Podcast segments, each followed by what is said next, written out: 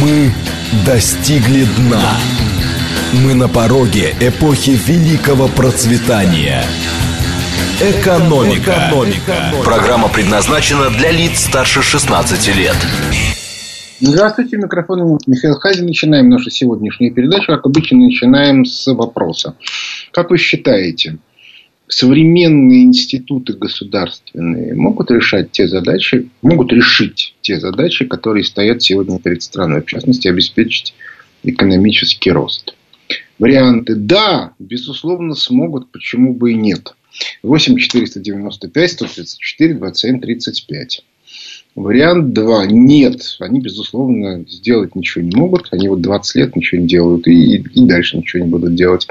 8 495 134 27 36. И, наконец, вариант третий. Я не настолько разбираюсь в теме, чтобы давать по этому, чтобы делать по этому поводу далеко идущие выводы. 8 495 134 27 37.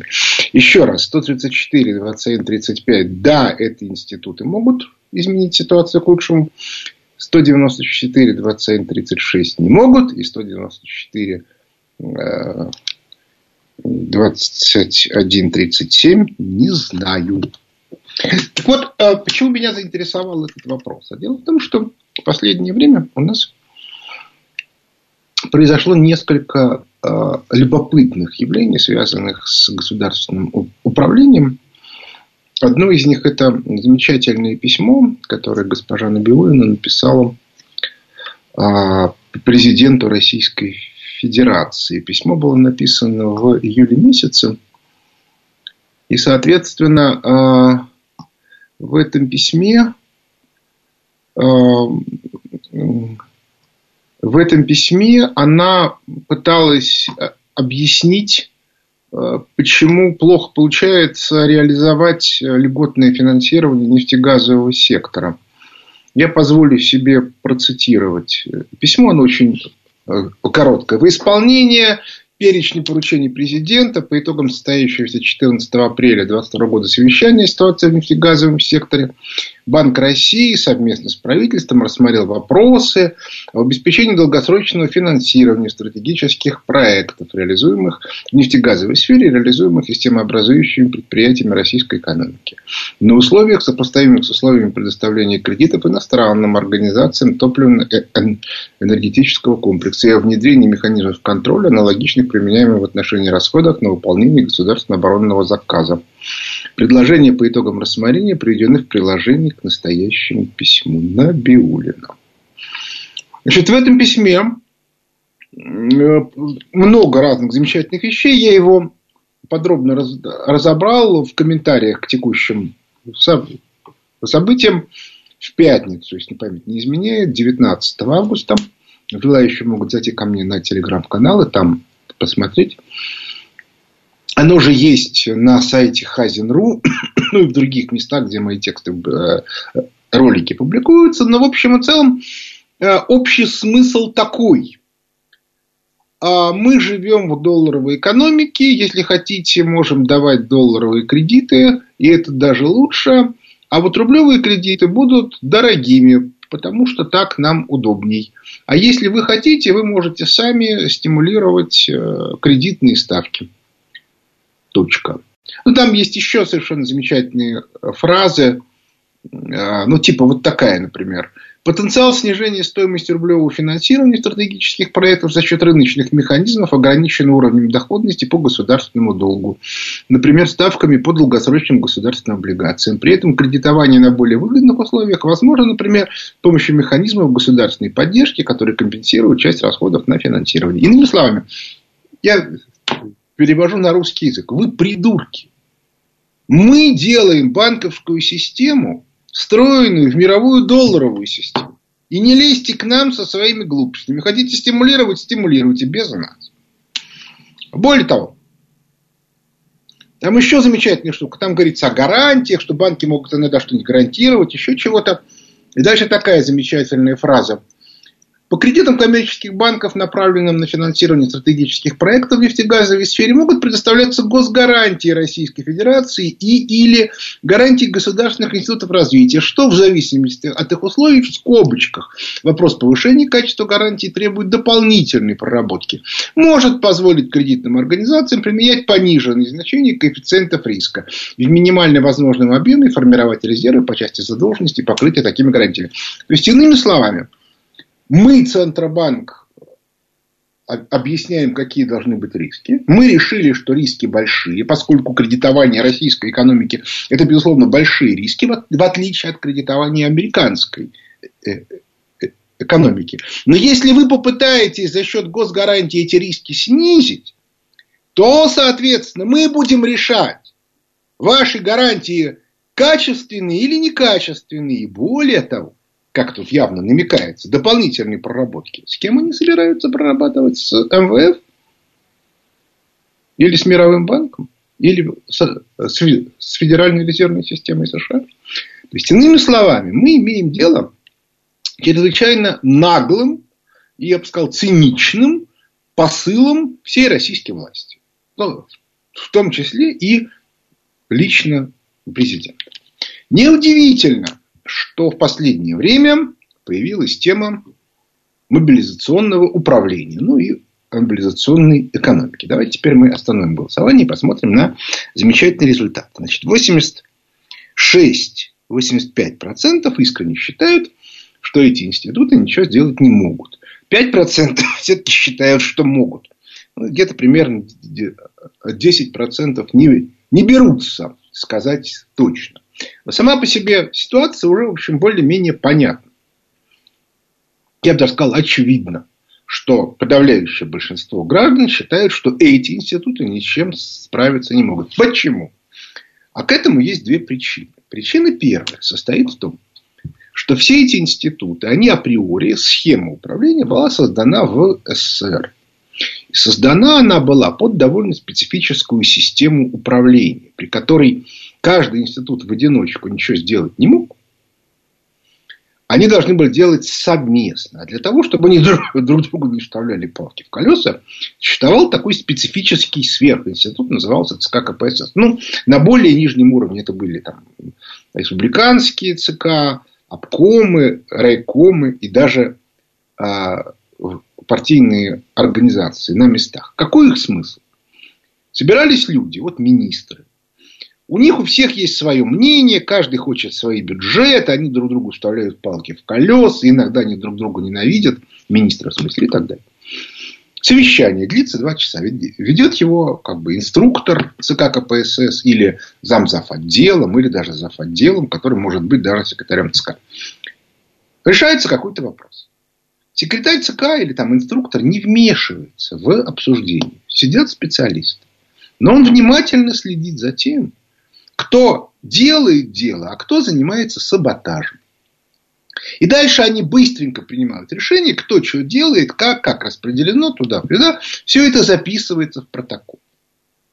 И если кто-то начинает вставлять палки в колеса, то этого человека конкретно истребляют.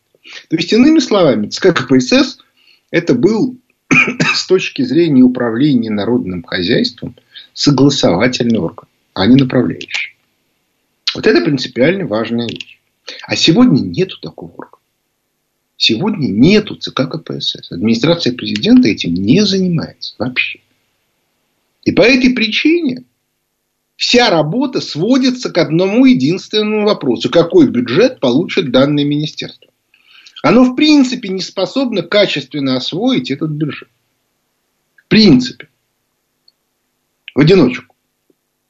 А механизма согласовательного нет. И по этой причине это работать не будет. Это первая проблема. Вторая проблема состоит в том, что начиная с, с того момента, когда было принято решение, что свободный рынок лучше всего, а ключевую роль стали играть что? Рыночные институты, то есть крупные частные структуры. Ну, в нашей стране олигархические. И эти олигархические структуры начали заниматься тем, что они стали бороться за бюджет. И в результате количество чиновников резко выросло, потому что каждая структура в каждом министерстве ставит своего человека на максимально возможное место для того, чтобы контролировать получаемые бюджетные потоки. И какого бы вы ни назначили толкового человека, он не может ничего сделать, потому что его попытка куда-то деньги направить, они заканчиваются тривиальным способом. К нему приходят серьезные люди и сказать, парень, ты не понял. Эти деньги идут нам. Ты можешь нам что-то поручить. Ну, мы можем сделать, можем не сделать, но это наши деньги. Если ты будешь выпендриваться, мы тебя сейчас тут истребим. И истребляли. Есть масса историй. Причем иногда истребляли с внешним давлением. История про то, как снимали председателя Госского имущества после Чубайсовского Поливана вообще известна. Директор распорядителя МВФ Камдысю Ельцину ультиматум поставил, что пока вы не снимете Поливанова, следующего транша не будет. МВФовского. Вот такая вот жизнь. Понимаете? То есть, иными словами, у нас институты, которые в принципе не приспособлены сегодня к, к решению поставленных перед, ну, как бы, для решения поставленных перед страной задач. Они в принципе это не могут делать не институционально, потому что нету инструмента согласования у ЦК, у ЦК КПСС, кстати, был инструмент. Он мог любого министра, если он начинал выпендриваться, просто выгнать из партии. После чего его карьера на этом заканчивается. А сегодня вы попробуйте увольте министра. Если он входит в крупную корпорацию, то его скорее повысят, чем уволят. Это первое. И второе, это, соответственно, люди, которые там сидят, они вообще не знают ничего про ту деятельность, которой они формально занимаются. Они узнают одну единственную вещь. Как контролировать бюджетные потоки. Вот это они понимают. Что с этим делать? Плакать. Един... И вот тут как раз и появляется идея мобилизационной экономики. Почему? Потому что мобилизационная экономика – это создание новых институтов. Как это было там, в конце 20-х, в 30-е годы.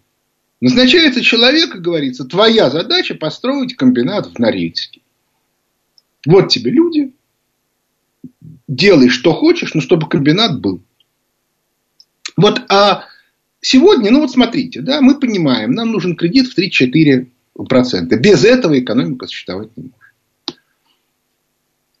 Центробанк его не, не дает. Мы видели, да, как он себя ведет. Мы видели письмо президенту где, где, Центробанк прямым текстом говорит, кредитов дешевых мы вам не дадим. Правительство пытается что-то сделать, постановление выпустило. Постановление – это документ правительственный. То есть, фактически речь идет о том, что правительство выдало банкам какие-то деньги бюджетные, ну или же разрешило банкам по, каким-то, по, по какому-то объему выдавать дешевые кредиты, потому что процентная ставка компенсируется. Это не важно как. Но деньги правительственные, поэтому они ограничены. Лимит 20 миллиардов. Ну, вы меня простите, что такое 20 миллиардов для российской экономики. Это смешно. Куда деваться в этой ситуации? Как можно решить эту проблему? Да никак. Если вы не создадите институт. Ну вот создается институт. Что этот институт должен делать? Он должен открывать счета для промышленных предприятий, контролировать движение средств по этим счетам и, соответственно, ну, видимо, вместе с налоговой, и выдавать кредиты под 4%.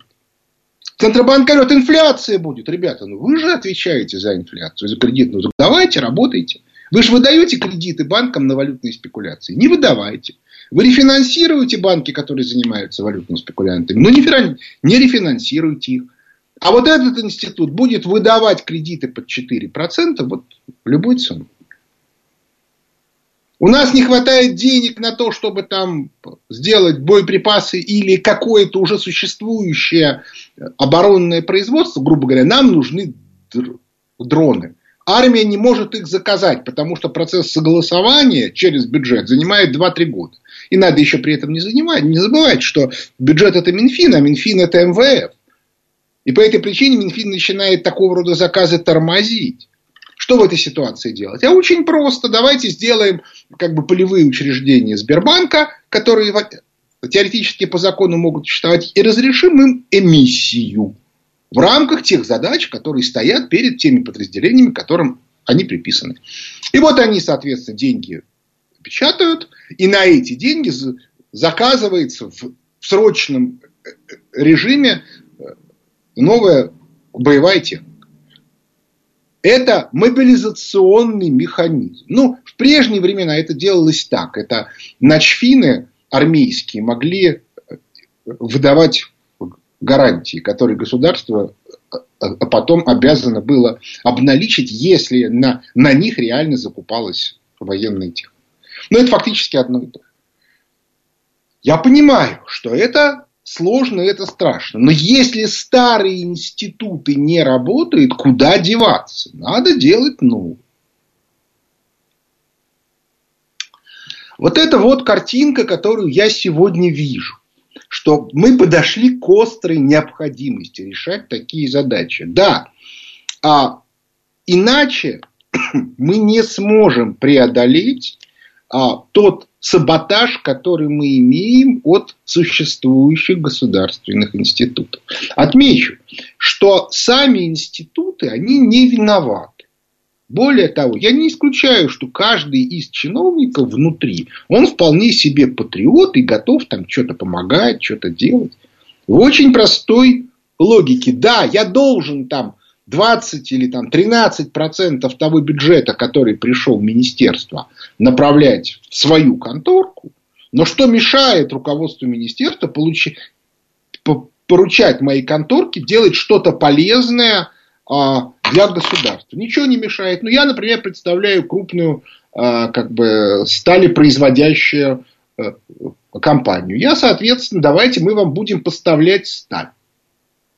Другое дело, что когда, соответственно, начинается э, освоение этих денег, то дальше выясняется, что этой компании выгодно эти деньги не направлять на развитие или еще на что-то, а в виде дивидендов направлять владельцам куда-то за рубеж. Кстати, Центральный банк такую политику очень приветствует. Я не знаю, знаете ли вы, но Центральный банк выпустил очередную инструкцию, которая очень сильно облегчает вывоз капитала, в том числе тот, который идет на выплату э, дивидендов иностранным акционерам. То есть они против нас ведут военные действия, ну фактически, а мы им даем деньги. Объяснить это не, невозможно с точки зрения здравого смысла. Но с точки зрения старого устройства мира это абсолютно очевидно. Финансовая система у нас долларовая. Она обложила нас налогом еще в начале 90-х. Мы должны этот налог платить. Да, специальная военная операция приостановила плату этого налога, но тем не менее. Я напоминаю, что после Куликовской битвы еще сто лет платила Русь налоги Золотой Орде. И только после стояния на реке Угре, на, на реке Угре, удалось от этого отбиться. Кстати, тут очень интересно с точки зрения внешнего, попыток внешнего управления. Дело в том, что русской армией во время стояния на реке Угре руководил сын Ивана Третьего, Иван Иванович Молодой, которого потом по, в общем, достаточно проверенной уже историками гипотезе отравила молодая жена Ивана Третьего, а потом уничтожила и его сына, то есть внука Ивана Третьего вместе с его вдовой. В результате чего на троне оказался ее сын Василий Третий. И, соответственно, а,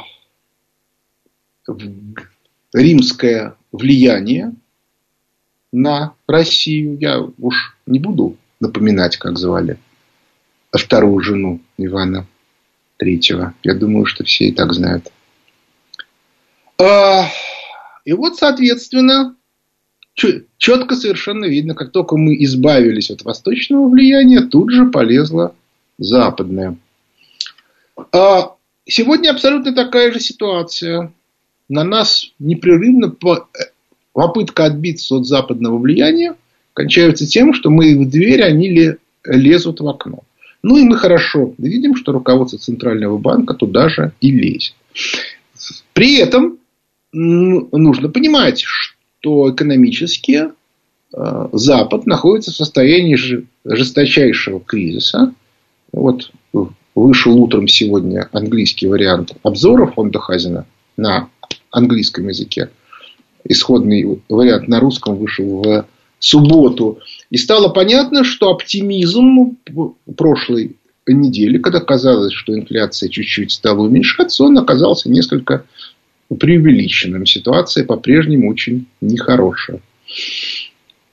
А, и по этой причине я думаю, что те люди, которые нас тащат, продолжают тащить в мировую долларовую систему, они как это не добра нам желают. И что-то с ними надо делать. А я не знаю,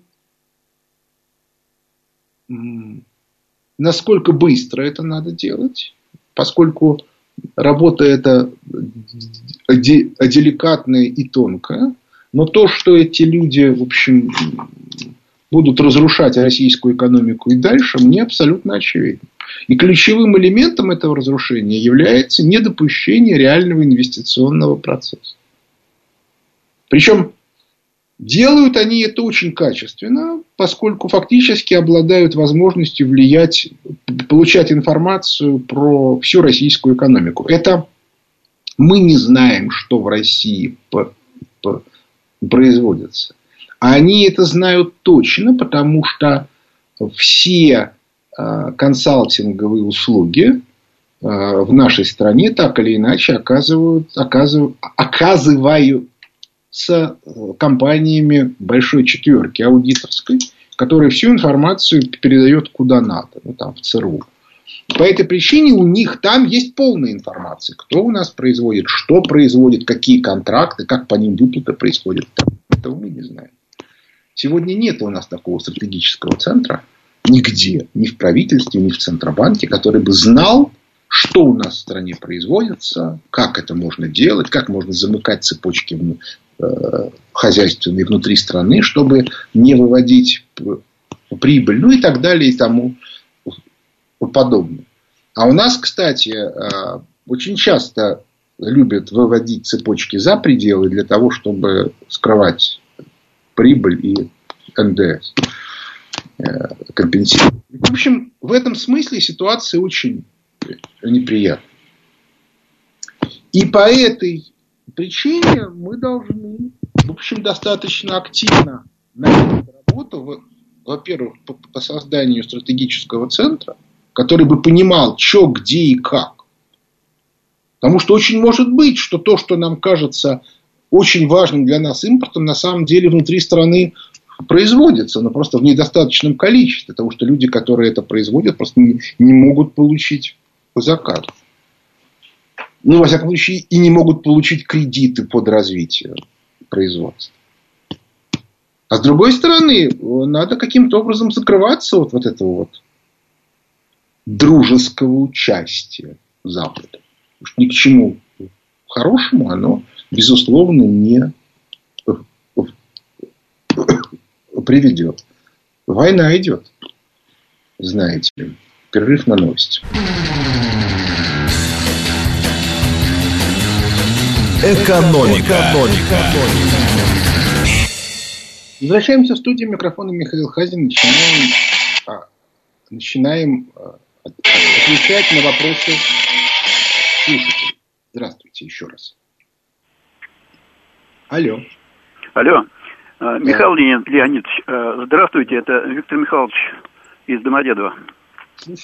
А, возвращаясь э, к вашим замечаниям относительно распоряжения Центробанка стимулирующая вывоз денег из России, а также ограниченность возможностей правительства в противодействии этому, не кажется ли вам, что есть один эффективный инструмент, которым раньше пользовались наши э, выдающиеся правители Петр I, Екатерина, как указ. Ведь э, президент, э, он же юрист, он же может э, в рамках э, Конституции э, так сформулировать свой указ, чтобы э, противодействовать э, вот этим вот попыткам э, он неэффективного он написал развития нашей экономики. Он написал указ. Но дело в том, что в этом указе конкретные вещи, которые касаются конкретных действий Центробанка, не прописаны. А дальше Центробанк начинает... Ну вот я вам приведу один очень смешной пример. Я просто видел, как это происходило. Дело было в 96 году. А, и перед, непосредственно перед президентскими выборами президент издал указ о а, национализации, ну, что нужно национализировать Агропромбанк. Дело в том, что Агропромбанк был самый диверсифицированный банк в России в середине 90-х, потому что его акции отдали сельхозорганизациям региональным. И поэтому самый крупный пакет, по-моему, там 4,5% было государство, а все остальное было разбросано.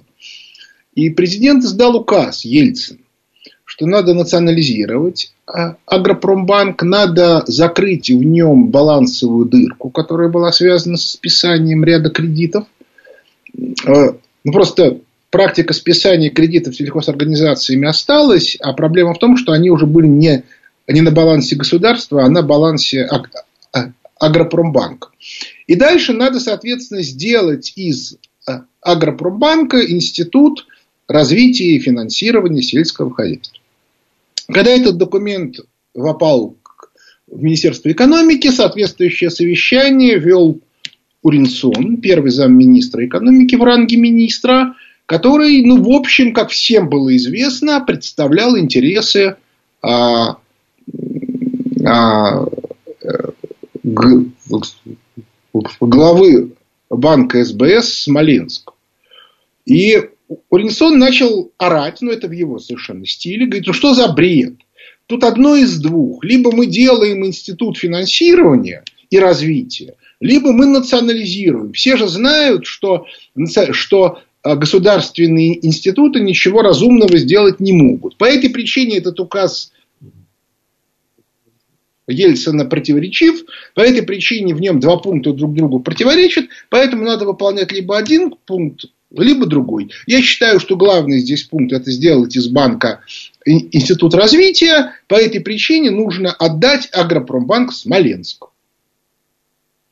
А, значит, в результате я как бы активно возражал, на чем, из-за чего я, собственно, разругался с командой Уринсона. В результате а, банк отдали Смоленскому, и он его благополучно обанкротил к лету 98 года. Ну, собственно, как бы Желающие могут использовать разные другие термины. Банкротство – это официальный термин. Вот картинка. То есть, иными словами, президент своими указами не может, ну как это, маршал не может давать команду каждому взводу. Должна быть система управления. Маршал должен давать команды фронтам, Фронты должны давать команды армиям, те должны давать команды корпусам и дивизиям, ну и так далее. И, а если у вас все командиры дивизии враги, которые работают на врагов, нужна чистка. Если там все враги, то значит надо, соответственно, переформатировать. Ну, собственно, об этом вот я и поговорил. Так что вот такая вот история. Следующий вопрос. Здравствуйте. Скажите такой вопрос. А все-таки насколько, по вашим оценкам, наша экономика устойчива? И устойчива она вопреки или благодаря все-таки вот врагам внутренним? А зовут вас как и вы откуда? А, зовут Денис. Откуда вы? А, я с Москвы. Значит, смотрите, что значит устойчив? Как мы видим, с точки зрения западного представления об устойчивости, мы должны были быть неустойчивы, должны были рухнуть. А мы не рухнули. Что отсюда следует? Что мы устойчивы. Но устойчивость это одно, а возможность развития это другое. Нам мало устойчивости, нам нужно развитие. А вот к, к развитию мы, мы пока не способны. Следующий вопрос. Алло. Добрый день. Сергей да. Алексеевич меня зовут. Михаил, а если тот наглый, циничный посыл Набиулиной к российской власти и лично к Путину, о котором вы говорили, будет ровно никем не замечен, ни правительством, ни администрацией президента, тогда какой вы вывод сделаете? Давайте мы сначала дождемся, когда этот вывод будет не замечен. Дело в том, что а я уже говорил о том, что любое решение в отношении как бы, институтов и людей принимается в результате некоторой чрезвычайно сложной оценки разных вещей. В том числе, какие, какова будет цена решения этого вопроса, какие придется замещать проблемы и так далее и тому подобное. По этой причине я ни в коем случае не настаиваю на том, чтобы как бы требовать категорически от Путина уволить Набиулину вчера. Ну, то есть, если бы речь шла о том, что это, даже если это завхоз детского сада, который пишет такое письмо директору детского сада, то и то завхоз детского сада прикидывает, я ее сейчас уволю, дур такую, а завтра мне детей кормить, а я не знаю чем, потому что именно она обеспечивает поставки. Значит, что нужно делать? Нужно определить все те функционалы, которые нужно заменить, подыскать под них людей, и только потом можно увольнить. Но то, что она так открыто пишет, это говорит уже о многом, что конфронтация, в общем, вышла в достаточно открытую сферу. Следующий вопрос. Алло. Алло, здравствуйте. Георгий зовут.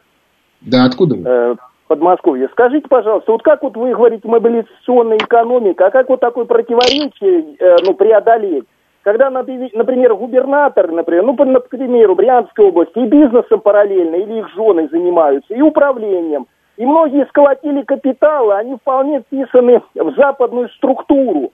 На словах они, может быть, патриоты, но только на словах. А они вполне, как говорится, их устраивает это. Как вот преодолеть это вот противоречие? Они богатые люди. Спасибо. Я, я вам про это уже и говорил, что да, с этими людьми нужно разбираться. Потому что те из них, которые а, воруют слишком много, а самое главное, выводят капиталы, они нам не нужны. А те, которые, ну, как бы, как это называется, получают долю незначительную и, соответственно, все свои капиталы хранят внутри страны, это вполне себе разумные люди, с которыми можно и нужно работать. Следующий вопрос. Алло, здравствуйте, Михаил. Вы в самом начале передачи обозначили очень важную проблему. Это несовершенство наших управленческих структур. Но вообще вот этой темой занимается довольно крупный ученый еще в Советском Союзе. Вот Борис Захарович Милнер, если вы знаете такого, у него сын там миллиардер, там премию учредил за прорыв науки. Он целую теорию построил создание организации, так сказать, отвечающих заданному предназначению. Вот э, что мешает сейчас, вот проводятся разные экономические форумы, там проблемы по экономике, а что мешает проводить аналогичные формулы по, э, форумы по созданию э, новых организационных структур? Я думаю, что если э, вот людей, которые компетентны в этой области собрать в одном месте, они довольно быстро создадут новые кстати, вот, организационные формы для управления, вот, вместо того, чтобы просто сетовать, что ах, как у нас нехорошие какие наши структуры. Зовут вас как? Андрей из Москвы. Хорошо. Значит, дело в том, что вариантов действий много. Кое-что я писал. Я, например, писал еще там в 99 году для Бордюжи, который тогда был главой администрации и секретарем Совбеза, как можно было бы а, изменить структуру. Потом эта бумага попала в руки Козыка, который не понял, к чему она относилась, и, соответственно, частично она вошла вот в эту так называемую административную реформу Козыка, но эффекта не получилось. Ровно потому, что смысла он недопонял. А, значит, так вот, если говорить про а, то, то, что можно сделать, можно много чего сделать. Нужно только учитывать, что есть, например, законы о Центробанке, о правительстве и так далее и тому подобное. Они, правда, не всегда выполняются. Например, знаете ли вы, что по закону о правительстве это коллегиальный орган, в котором решения принимаются голосованием. Где-нибудь видели протоколах голосования членов правительства по тем или иным постановлениям? Не видели. Вот, ну и так далее и тому подобное. То есть, в общем, по большому счету, это, конечно, э, вопрос интересный, его можно обсуждать, но вы поймите, я в данном случае лицо частное.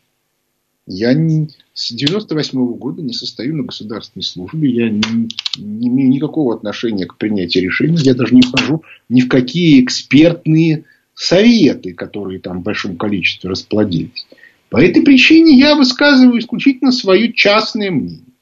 Ну да, конечно, как бы оно совершенно не может быть абсолютно полным и, как бы, да, и, и, и полностью закрывать проблемы. Поэтому я с большим интересом отношусь к тем, кто мне, значит, что-то там дополнительно рассказывает. Следующий вопрос. Алло. А, добрый день. Москва, Владимир.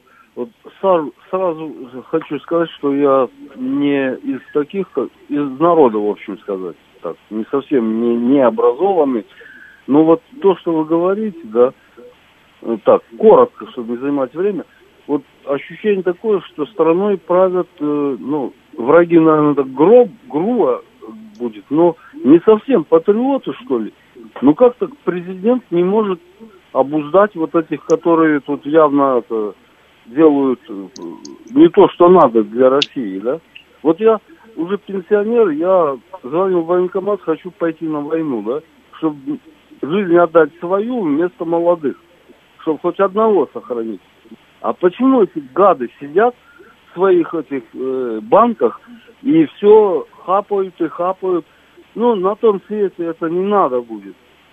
Вот почему так? Ну, понимаете, люди, которые хапают, вы им это не объясните, они кроме денег больше ничего не видят. То есть у них нет смысла жизни, кроме денег. Поэтому они так себя и ведут. Именно поэтому они так легко управляются извне. Чем проще люди, тем легче ими управлять. А вот. А что касается, почему нельзя так просто убрать, я же вам рассказывал только что, что вся система управления создается десятилетиями, иногда веками, и любое внесение изменений в нее, оно требует чрезвычайной аккуратности, потому что негативные последствия могут превысить тот позитив, который вы в это вкладываете. И это надо учитывать.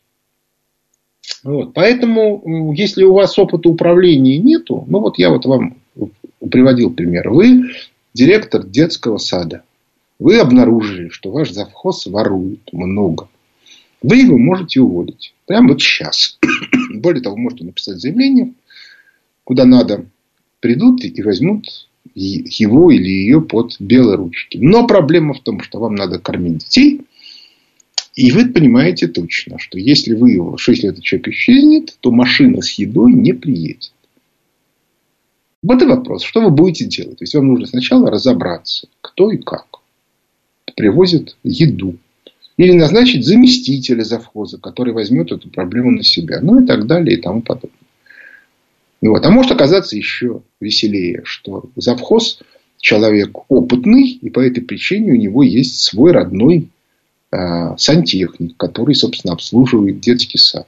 И поэтому, как только завхоза возьмут под белые руки, завхоз заль, э, детский сад зальет водой. Кто-то из детей утонет, директора посадят, и всем станет не до завхоза. Ну вот, и так далее, и тому подобное. так жизнь устроена, никуда не денешься. Следующий вопрос. Алло. Алло, Михаил Леонидович, доброе утро. Владимир, Москва. Михаил Леонидович, как-то Владимир Владимирович упоминал по поводу машинки, которая может запуститься, но потом ее ну, так сказать, чистки. Может быть, уже будут запускать ее? Как ваше мнение? Да вопрос не ко мне. Я не буду отвечать на этот вопрос. Я не знаю ответа на этот вопрос. Ну, что вы от меня хотите? Я что, как бы, каждое утро захожу в кабинет Владимира Владимировича и говорю, Владимирович, ну как, ну, запускаем сегодня, нет еще, или, может, или, или, или пока перенесем на завтра. Или, может быть, не на завтра, а на вечер. Ну вот, поскольку я таковым лицом не являюсь, то, пожалуйста, не задавайте мне такие вопросы. Следующий вопрос. Здравствуйте, Алло. Леонидович. Серпухов Николай. Скажите, да. вот мы сейчас в каком положении в отношении Всемирного торгового общества занимает Россия? Там ли мы, благодаря некоторым нашим героям? И второй вопрос. Вот э, мне, мне это ближе. Проведена была оптимизация здравоохранения. И сама же Голикова вот, который не имеет никакого отношения к медицине, признала это ошибкой. А вот когда же это все будет отвечено за это? Когда нам назовут виновных? Ну, такой вопрос. Спасибо. А, вы знаете, назвать виновных нельзя. И это специальная система, которая называется коллегиальное управление. Нету виновных, понимаете? Это было общее решение. Кто-то предложил как гипотезу, но я думаю, что тут не обошлось без американских консалтинговых компаний. Кто-то сказал, о, смотрите, денег не хватает на инвестиции, поэтому надо уменьшить госрасходы. Дальше было сказано, о, конечно, но если сделать инвестиции дополнительные, пойдет инфляция, поэтому давайте мы лучше эти деньги отвезем на Запад.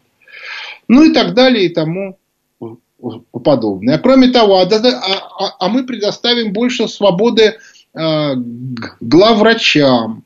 Главврачи тут же прикинули, ага, эти идиоты-специалисты, которые вечно лезут со своими глупостями, мы их будем держать в черном теле.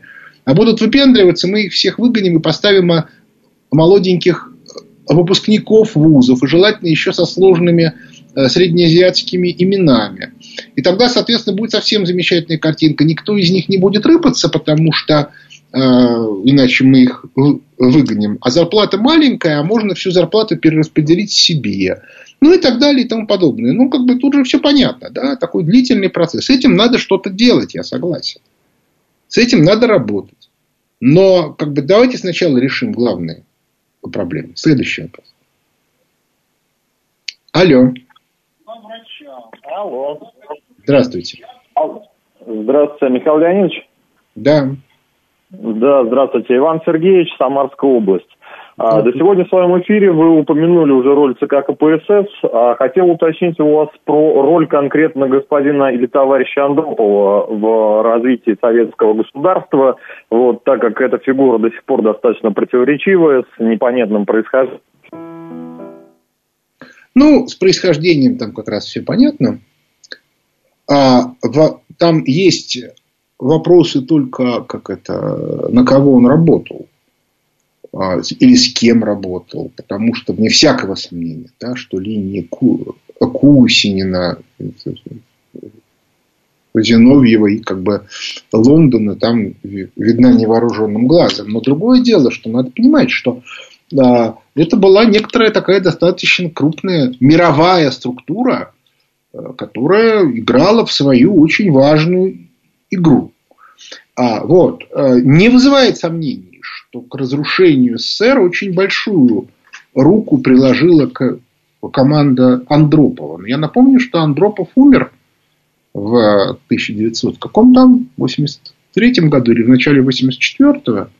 Вот. И да, действительно, если бы, например, вместо Брежнева в 82 году избрали бы Щербицкого или Романова, весьма возможно, что победил бы не СССР, ну, а произошла бы, скажем, ядерная война. Но, тем не менее, а, да, тот СССР, который мы знаем, во многом был разрушен усилиями Андропова. Но разбираться в том, как это произошло, это не ко мне. Я, я все-таки не историк, я экономист. Я очень хорошо понимаю тот кризис, как бы причину того кризиса, который привела к этому эффекту. Но кризис был не только у нас, но и у них. И вопрос был в том, кто свалится раньше. Просто оказалось, что элитная устойчивость СССР оказалась ниже, чем элитная устойчивость Запада. Ну вот, ну что делать? Следующий вопрос. Добрый день. Э, извините, пожалуйста, вот какой вопрос. Э, Зовут полагаете, достаточно ли сделает правительство для того, чтобы э, активизировать покупательский спрос как способ поддержания экономики на плаву? А если вы считаете, что это недостаточно, какие бы вы не то что рекомендовали, но какие бы вы сделали значит, ну, мероприятия в масштабах государства, если бы возглавляли правительство? Спасибо. Зовут вас как? Видите, не хотят говорить. У меня есть даже желание на этот вопрос не отвечать, что за странная манера не здороваться. А, значит, дело в том, что а, ну ладно, давайте не, не будем. Не хочу я отвечать на этот вопрос. Значит, а, в заключение у нас осталось там три минуты. Мне хотелось бы закончить. Значит, э, нужно отдавать себе отчет в том, что и система управления, тем более государство в целом, это чрезвычайно сложный инструмент. И подходить к нему с детскими желаниями, а давайте мы тут уберем, а тут прикинем еще чего-то, ну, очень условно. Если у вас есть трактор, а у вас есть желание погонять по значит, э, улицам, то вы выбрали не ту машинку. Она так не, работает. А если машинка большая и сложная, то надо к ней подходить с соответствующим образом. Вы понимаете, что излишне агрессивное поведение может привести к тому, что машинка сломается. Просто сломается. А люди, которые этого не понимают, они ее и ломают, собственно. Вот классический пример – это Михаил Сергеевич Горбачев который очень долго не понимал, как машинка работает, а когда он, наконец, может быть, что-то стал понимать, а может быть, так и не стал понимать, он эту машинку уже отдал в руки, как это, большим дядям на, как бы, на Мальте. То все, ничего не знаю, вот давайте разбирайтесь сами. А я вот уже ничего не знаю и не понимаю. Вот э, по этой причине ни в коем случае нельзя так вот махать талкой влево-вправо. Для чего я рассказываю там, про то, что ничего не получается с кредитом 4%, про совершенно наглое письмо Набиулиной. Я это делаю для того, чтобы было понятно, ну, как бы всем, что, во-первых, это не норма. Понимаете, если что-то делается постоянно, то кто-то начинает считать, что это норма. Так вот, это не норма ни, ни поведение Набиулиной, ни отсутствие дешевого кредита – это не норма, это конкретно вредительство. И об этом надо говорить вслух постоянно. Это вещь первая. Вещь вторая, я все-таки иногда объясняю, как бы теоретически что-то можно было бы сделать.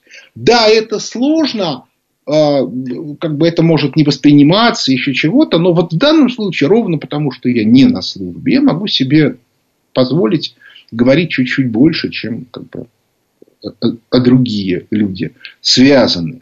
Но при этом, опять-таки, надо понимать всю сложность ситуации, поскольку, как я уже неоднократно говорил, вот читайте обзоры фонда Хазина, на Западе тоже все сложно. И нам, может быть, нужно просто продержаться чуть-чуть дольше, чем они, и все будет хорошо. Так что смотрите на мир трезво. На этом наше время подошло к концу. У микрофона был Михаил Хазин. Благодарю за внимание. До свидания.